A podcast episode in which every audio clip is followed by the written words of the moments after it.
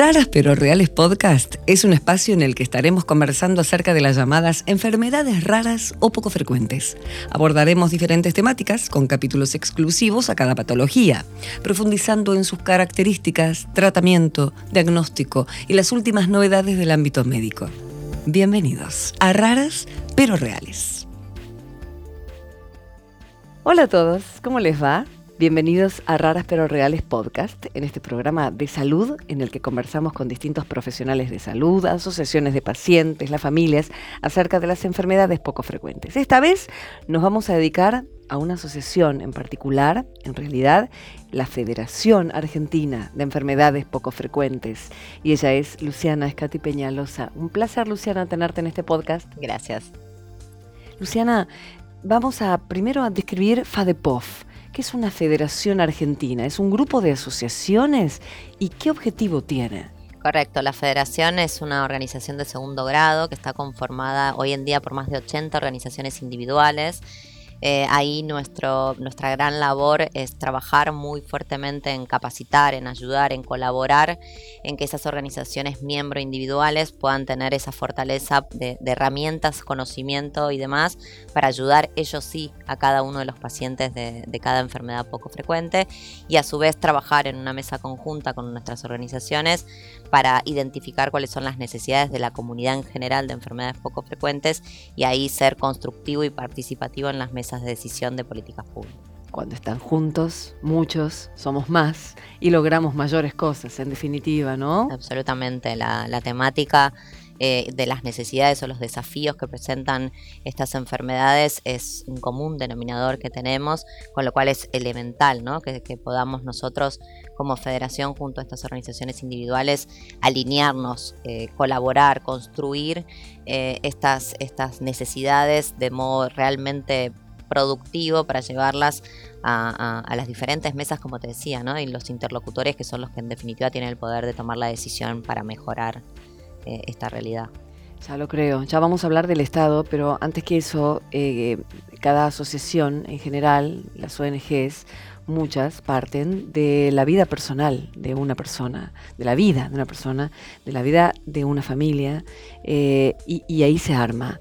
Y, por eso es tan personal y por eso se le pone tanto corazón, en definitiva. Después se agrupan muchos corazones, pero eh, es, es un camino en el que tiene tu ADN.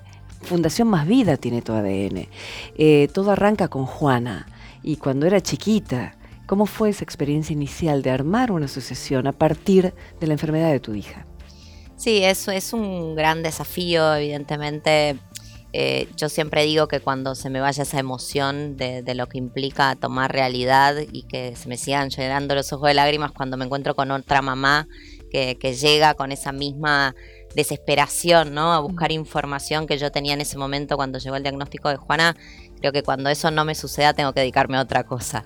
Eh, es el día de hoy que, yo me siento muy identificada cuando llegan familias, eh, padres, abuelos, los, los, propios pacientes, ¿no? A pedirte ayuda, que, que, no entienden qué le está pasando, que no entienden si van a tener un futuro, eh, que están luchando y bollando por todo el sistema de salud. y esa es realmente la situación que uno vive y al, y al haberla vivido te da como esa por lo menos a mí, esa energía ¿no? de, querer ayudarlos y de, poder acompañar el proceso, primero llevándolos a la tranquilidad de que después de toda esa tormenta se puede estabilizar la situación. Eh, y después de, de, instruirlos, de educarlos, de acompañarlos, de informarlos para que ellos defiendan sus derechos. En la Argentina hay una normativa muy amplia y muy rica realmente eh, que, tiene muy en consideración a la persona en esas situaciones. Lo que sucede es que muchas veces esa información se oculta, no se cuenta, la población no la conoce.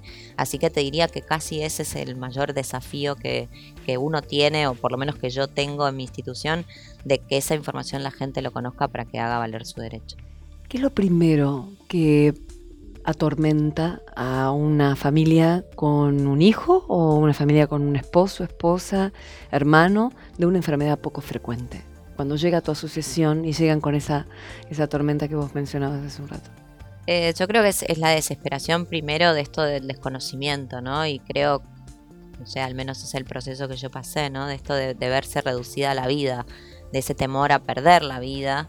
eh, cuando después entendiste que tal vez pueda ser una enfermedad de riesgo pero tratable, eh, después también te vienen muchos temores con el resto, ¿no? De situaciones de, bueno, si es un, niño, cómo será su proceso educativo, cómo será su proceso laboral, su proceso personal, podrá desarrollar, tener familia. Eh, eso desde la perspectiva ¿no? de, madre fueron por lo menos mis planteos.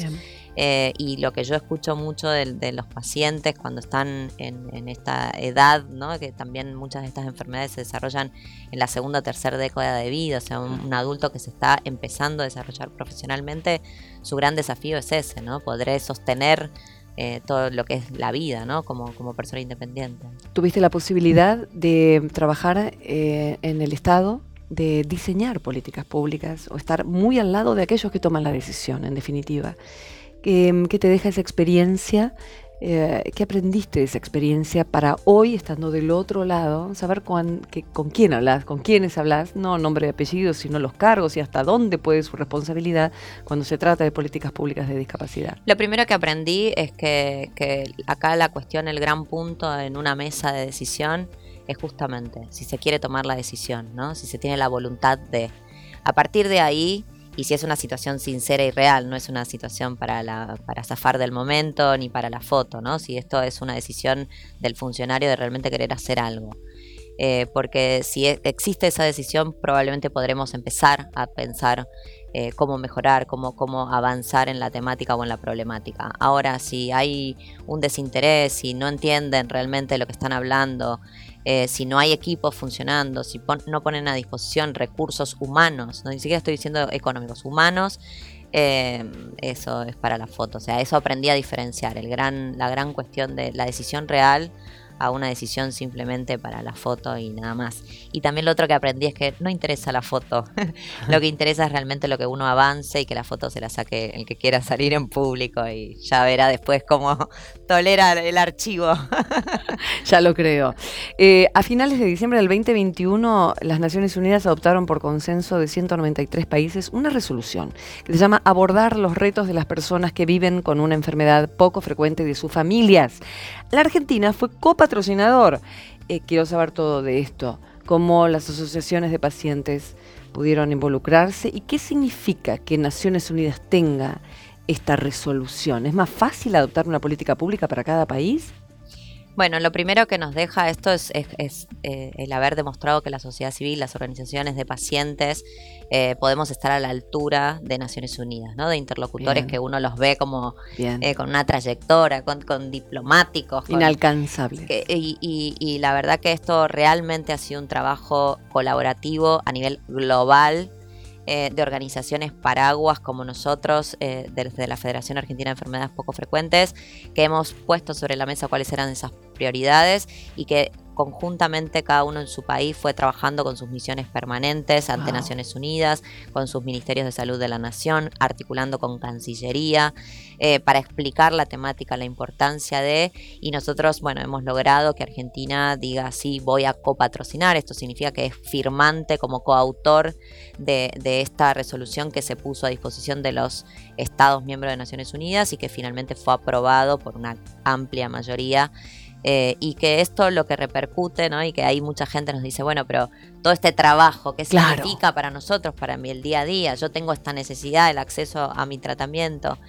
Eh, primero es el, el compromiso, ¿no? El compromiso del país eh, de que ha firmado un documento que reconoce que hay una problemática, que reconoce que hay una población más vulnerable que otras y estas son parte de las enfermedades poco frecuentes eh, y que es una, herramienta que a nosotros también nos permite ir y decir, oiga, usted firmó esto.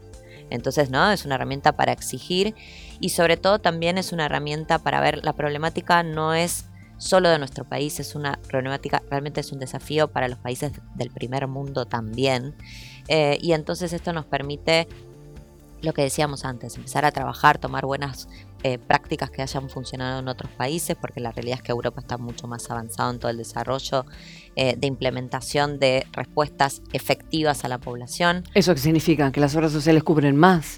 Que el, Estado, el Estado de estos países han articulado eh, mecanismos para que cuando aparece una persona con estas necesidades pueda rápidamente ser derivado a centros que ya están eh, identificados, autorizados entre diferentes, lo que serían entre nuestras diferentes provincias. No nos olvidemos que nosotros tenemos ciertas cuestiones que debemos adaptar, ¿no? Eh, y entonces, bueno, hay buenas prácticas que funcionan para llegar rápidamente, como te decía, a, esta población y darle las respuestas, porque muchas veces el mayor deterioro que sufre la persona, no solo en la condición solo de salud, sino te diría que hasta socioeconómica de esa familia, eh, es el, peregrinar y el, y el rebotar todo el tiempo eh, por diferentes lugares del sistema, de la provincia, del país, y ahí se pierde un tiempo que realmente es muy rico, ni hablar cuando estamos hablando de estas enfermedades que son muy severas eh, y que, que la gente se muere en el camino. Esa es la realidad. Gracias, Luciana. Un placer enorme.